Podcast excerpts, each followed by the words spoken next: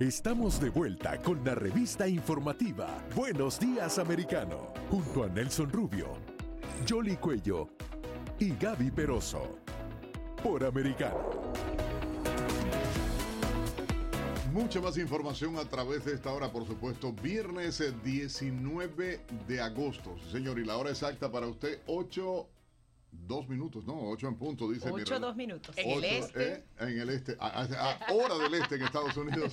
Pero bueno, nada, hay mucha información y en medio de toda esta locura, obviamente la economía en Estados Unidos es algo que llama la atención. Luego de la aprobación por parte ah, del Congreso de Estados Unidos en las dos cámaras, la firma por parte del presidente Biden de esta ley, supuestamente para reducir la inflación hay una realidad dentro del propio Congreso. Ya han empezado a salir voces, eh, Jolie, que dicen no va a ser lo que se dijo, no va a ser como se dijo, y peor aún, aún cuando las estadísticas de desempleo en el país supuestamente están iguales. Hay una noticia titular y quiero comentársela rápido. Dicen las pérdidas de las empresas estatales de Estados Unidos aumentaron en 6.800 millones de dólares desde que Biden es presidente. Y hay que decir que desde el 2014 es la cifra peor, peor en toda la nación americana, en la historia económica de Estados Unidos. La ley se llama Inflation Reduction Act, pero no va a reducir la inflación. Es decir, eh, ya se han comenzado a dar cuenta y han comenzado a hacer el análisis eh, profundo. Vamos a saludar a nuestro invitado para nosotros también seguir desmenuzando un poco más hacia dónde va la economía de los Estados Unidos, porque los estadounidenses tendrán eso en mente cuando vayan a las urnas este próximo 8 de noviembre. Raúl Mascanosa, ¿cómo estás? Bienvenido a Buenos Días, Americano. Gracias por tenerme de nuevo en, en Americano. Un placer estar con ustedes como siempre. Ahora que ya están desmenuzando algunos legisladores demócratas, sobre todo que votaron a favor de la ley porque fue una votación netamente partidista, los republicanos en el Senado eh, no votaron a favor y los ah, republicanos en la Cámara tampoco. ¿Qué es lo que están descubriendo que no sabían? No, mira, o sea, que realmente el nombre que le pusieron a, este, a esa legislación eh, no tiene nada que ver con la, reducción de, de la inflación es eh, más gastadera de dinero, eh, francamente, en programas de beneficencia social eh, que, quieren empujar los demócratas. es una legislación que le da, por ejemplo, créditos fiscales hasta unos 7.500 dólares a cualquier individuo que se compra un auto eléctrico, que tú sabes que los autos eléctricos son carísimos, son como mínimo 60, 70 mil dólares. Eh, y, una serie de cosas que realmente no, no, no van ni a incentivar la economía ni reducir la inflación. Y eso no solamente lo está diciendo Raúl Más, o sea, si te pones a ver, hay un montón de economistas honestos están diciendo exactamente lo mismo, que, que el efecto sobre la inflación eh, es, básicamente cero o quizás hasta negativo, eh, particularmente a corto plazo. O sea, pero le han puesto ese nombre porque eh, es la única manera en la cual se lo pueden vender al público norteamericano. Y, ojo, una cosa muy importante, leí ayer o anteayer que aparentemente ahora el Partido Demócrata se va a gastar creo que alrededor de 10 millones de dólares en anuncios por televisión para promover esta legislación y dándole particularmente énfasis al hecho de que va a reducir la inflación ¿Y por qué están haciendo eso? O sea, típicamente cuando el Congreso pasa una ley, el partido político no se ve obligado de tener que gastarse 10 millones de dólares en anuncios para vendérselo al público. Eh, en este caso, obviamente creen que no hay ese apoyo en el público y están haciendo estos anuncios porque eh, ven esta legislación y, y, ese cuento que han creado alrededor de la legislación, que esto es algo para reducir la inflación, como una manera de, mejorar sus oportunidades en, en, las urnas ahora en, noviembre en el, en el midterm election, ¿no? Sí. Eh, así que eh, no tiene nada que ver con la inflación. Hay otras cosas que deberíamos estar haciendo, pero desafortunadamente este, esta administración no tiene el estómago ni el deseo de hacerlo para realmente reducir el problema de, los costos tan altos en la gasolinera, en los supermercados, en todos lados, pero prefieren pasar legislación que favorece a sus elementos eh, partidistas, o sea, de, en, el Partido Demócrata, eh, pero no hace nada realmente para ayudar al, público en general. Sí, usted hablaba que en el corto plazo no va a tener un impacto, incluso a largo plazo tampoco. Hay estimaciones que dicen que en el año 2023 lo que se podría reducir con esta ley es 0.1%, es decir, ni al corto ni al largo plazo. Pero está el tema del mensaje que está mandando la Casa Blanca. Ellos, por ejemplo, utilizaban la cifra de un mes a otro para hablar de una inflación cero, hablan de esta, de esta ley que con solamente el título, ellos están reduciendo la inflación. Al final están tratando de crear una percepción al pueblo americano que no es real. ¿Esto también podría impactar negativamente en el bolsillo de los ciudadanos? Sí, mira, o sea, no, no solamente eh, la, noticia, o sea, es, el hecho. Mira, si, si uno quiere escoger cifras de esa última eh, reporte de inflación de, del, del 8,5%, eh, una de las cosas que a mí me llamó la atención en ese reporte que particularmente cuando ves las cifras de, del precio de comida, eh, o sea, porque obviamente el, el, el 8,5% representa todos diferentes aspectos de, donde el consumidor se gasta dinero, la gasolina, eh, comida, eh, transporte, vivienda, etcétera, etcétera. Pero si tú ves en particular la cifra sobre el aumento en el precio de comida, creo que esa cifra estaba como unos 10.3%, que creo que es uno de los números más altos que se ha visto en la historia. Los huevos más del 40%. Sí, algo extraordinario. Entonces, y, y, francamente, eh, para muchos economistas fue un poco un, shock porque se esperaba que si realmente los precios de la gasolina se han moderado un poco, que quizás esos precios de la comida iban a empezar a bajar. Pero no, siguieron eh, bastante altos y, eso lo ve uno cada vez que va al supermercado. O sea, la, leche en Public puede estar a 5 dólares el galón. Eh, yo me acuerdo hace poco tiempo se estaba 2.99 o lo que sea. Ahora está a 5 dólares. O sea, eh, todo, todo, todo, las cosas básicas que uno necesita han subido, han incrementado dramáticamente. Pero, pero Raúl, hay quienes dicen que la gente se está engordando por el cambio climático y que las cosas también están caras por el cambio climático. No, mira, o sea, mira, yo, yo me refiero, yo, yo no sé si, si tuviste, pero ayer te lo, te, lo, te lo, digo en tono irónico, por supuesto. ¿no? Sí, sí, sí, no, mira, ayer o anteayer, eh, Jamie Dimon, que es el, el, el chairman de, de, uno de los bancos más grandes de los Estados Unidos, JP Morgan, eh, hizo un comentario que me pareció importantísimo, que dijo que, mira, que si realmente eh, esta administración quiere ayudar el clima, deberían estar incentivando a la industria eh, petrolera en los Estados Unidos para producir más gas natural. ¿Por qué? Porque él hizo algo, él, él, explicó algo muy importante, que mira, muchas de estas plantas eléctricas que existen no solamente en los Estados Unidos, sino alrededor del mundo, tienen alternativas cuando viene a, al tipo de combustible que usan para generar electricidad. Y, eh, históricamente en este país estas plantas podían utilizar o el carbón, el coal, o podían utilizar gas natural que es mucho más limpio para, para, para el, el, ambiente que, que, estar quemando básicamente carbón ahí para, para generar electricidad. Pues como ahora se ha puesto tan caro el, el precio de gas natural, porque esta, esta administración básicamente ha, ha declarado una guerra contra la industria petrolera y de gas aquí en los Estados Unidos, eh, ahora muchas de estas plantas en los Estados Unidos y en otros países se ven forzados de, básicamente cambiar o regresar a empezar a quemar carbón en vez de, gas natural. ¿Y eso qué va a hacer? Eso va a contaminar aún más el medio ambiente, no, no, no va a reducir las emisiones al clima. Así que eh, eh, el, el, punto que estaba diciendo Jamie Dyer, mira, tenemos que hacerlo número uno porque es más saludable para, para el clima, ¿ok?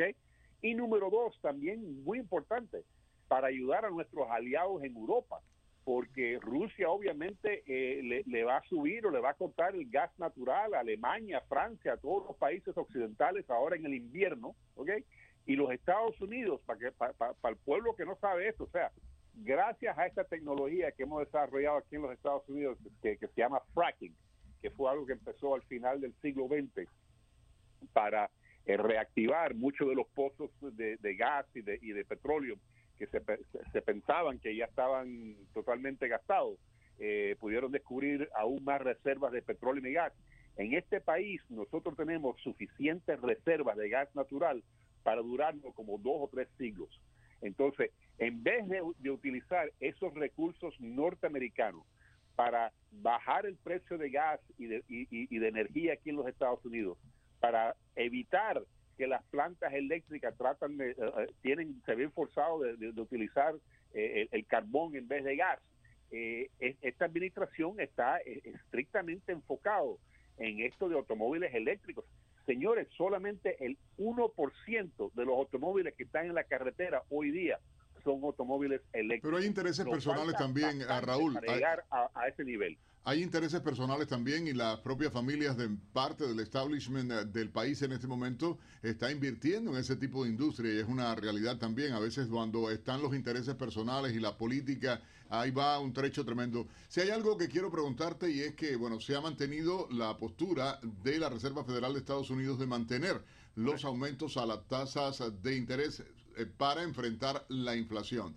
¿Cómo va a impactar realmente y cuál crees que pueda ser el procedimiento? Ellos han dicho que, bueno, en caso de mejorar, ellos en cierto momento será apropiado a moderar los incrementos, pero ¿cómo ah, va a proyectarse? ¿Cómo piensas tú que va a seguir proyectándose en ese sentido al aumento? Mira, eh, eh, en, en, la discusión interna que tuvieron al fin de julio, que obviamente vimos esos comentarios ayer, que lo publican típicamente un mes después que, que se terminan esas reuniones, hubo un consenso que la próxima alza en las tasas de interés en este país va a ser de unos tres cuartos de 1%, lo cual significa que de nuevo las tasas hipotecarias van a, subir, la, las tasas para cualquier préstamo en los Estados Unidos eh, va a seguir subiendo y están tratando de frenar esta, esta alza en, en, la, en la, inflación, o sea, eh, el Banco Central de Reservas trata siempre de mantener un rango de inflación de entre un 2 o un 2,5% anual.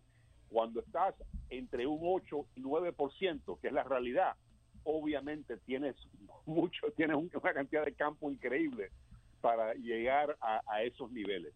El temor que ellos mismos reconocen es que al subir esas tasas de interés tan fuertemente como lo están haciendo, corren el riesgo de que básicamente van a, destruir la economía porque las empresas obviamente dependen de crédito para financiar sus operaciones, el, público también, o sea, el consumidor norteamericano está acostumbrado a, tasas de intereses bajas para, para eh, poder eh, eh, comprar artefactos eléctricos, casas, automóviles, lo que sea.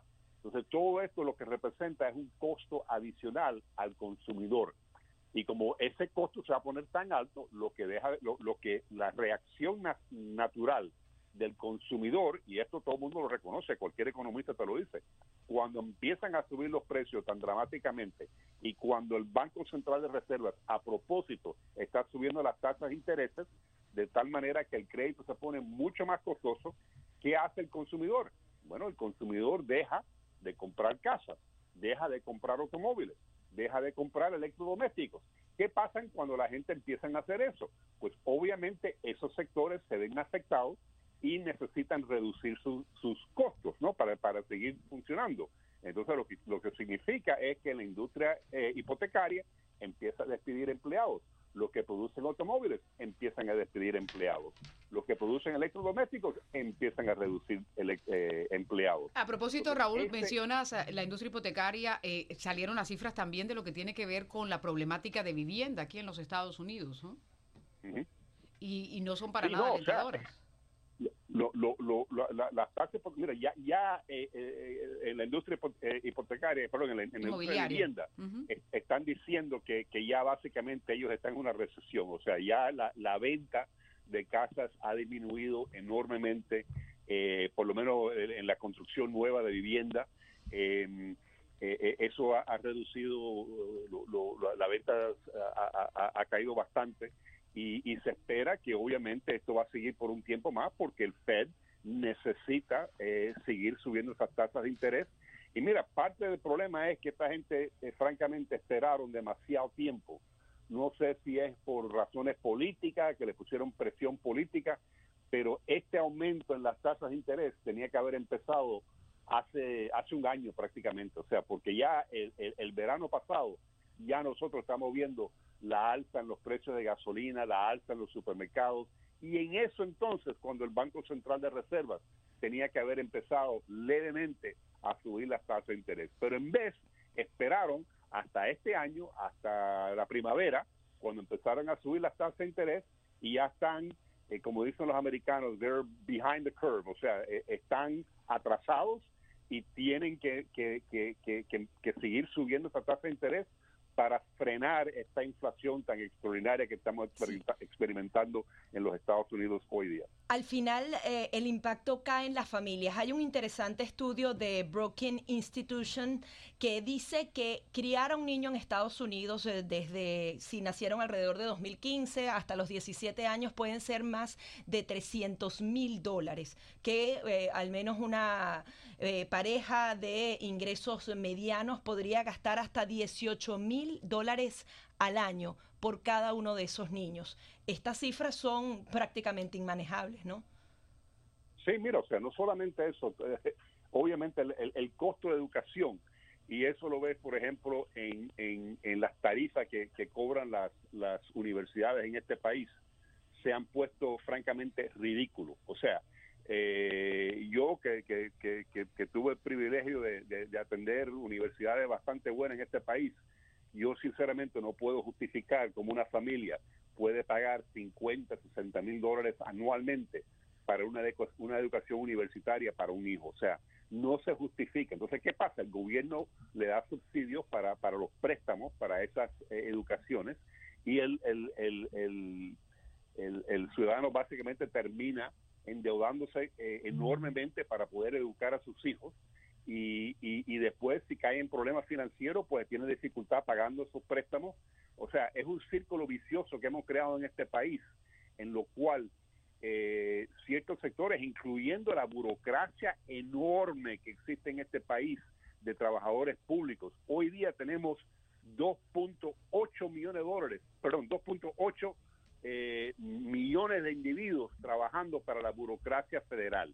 Esos son civiles si le agregas ahí los militares, que son otros 1.2 millones, ya tiene 4 millones, de, 4 millones de individuos que están trabajando para el gobierno federal. Agrégale los contratistas y todo el mundo que vive al, al, costado de, de la burocracia federal, es una cifra enorme. Y desafortunadamente, esos burócratas, e incluso nuestros líderes políticos, cuando llegan a Washington, están dentro de la burbuja de Washington, D.C., inside the beltway, como dicen, y no se, se, le olvida cómo es la vida en el resto de los Estados Unidos, que no tienen el beneficio de un trabajo gubernamental donde reciben un salario eh, cada semana le llega depositado a su cuenta, nunca tienen que preocuparse que si van a ser despedidos, tienen unos beneficios excelentes, tienen un retiro excelente. Esas preocupaciones no existen en Washington, D.C. A propósito de eso y rápidamente, eh, eh, Raúl, ha tenido una recesión. En el, en el proyecto que se aprobó hay 87 mil nuevas plazas precisamente para el servicio de rentas internas. Así es, es algo extraordinario, o sea, hay que alimentar este monstruo de burocracia que hemos creado en este país. Y a mi juicio, uno de los riesgos más eh, más preocupantes que tenemos en este país, a, mi manera de pensar, es, esta burocracia tan enorme que hemos creado. Necesitamos entrar ahí con un machete y empezar a cortar esos presupuestos por todos lados, porque si no, ya, ya lo estamos viendo, lo estamos ahogando en, en una marea de deuda increíble que, que, estamos acumulando como resultado de tener ya prácticamente el 10% de los empleados en este país trabajando o para el gobierno federal o para entidades estatales o para entidades municipales. O sea, eh, e, esto es lo que pasa en Latinoamérica. Mira, en, Uruguay, en Argentina, la mitad del pueblo trabaja para el sector público. O sea, ¿cómo tú crees que un país va a progresar? No es sostenible de ninguna la manera. Del pueblo está viviendo del cuento, como decimos nosotros vulgarmente. En este país ya por lo menos hay entre un 5 o 10% de la población que está viviendo del cuento. Y eso no es para despreciar la gente que trabaja para el gobierno que son honestos, pero lo que te quiero decir, y eso te lo dice cualquier economista, el gobierno se gasta dinero, no produce dinero. O sea, son servicios esenciales de lo cual todos dependemos, pero no es un sector productivo de la economía. El gobierno lo que hace es redistribuir eh, eh, la riqueza de un país, pero ¿quién realmente crea esa riqueza? Lo cree el sector privado, lo creen los empresarios, lo creen los, las nuevas empresas que desarrollan nuevas tecnologías ahí es donde viene la riqueza del país. Lo que hace un gobierno es, te pone impuestos y redistribuye ese ingreso para diferentes sectores de la economía, supuestamente para protegernos y para eh, promover la sociedad. Sí, pero señores, eh, that's all fine and dandy, como dicen los americanos, pero ha llegado a un nivel ya que es absurdo. O sea, hay, hay que empezar a, reducir esa gastadera de dinero tan enorme que existe en este país, porque si no, vamos a estar en problemas muy serios. Y bueno, ya estamos en problemas muy serios y se va, a seguir poniendo peor en los años entrantes. Raúl, muchísimas gracias ah, por acompañarnos a través de Buenos Días Americano acá en Americano Media. Raúl Mascanosa, empresario, experto en finanzas, ex banquero y analista político. Gracias eh, por este contacto, Raúl. Gracias a ustedes por la oportunidad. Gracias. Cómo no. Vamos a una breve pausa. Regresamos con muchísima más información en Buenos Días Americano. Enseguida regresamos con más, junto a Nelson Rubio Jolly Cuello y Gaby Peroso. Por Americano.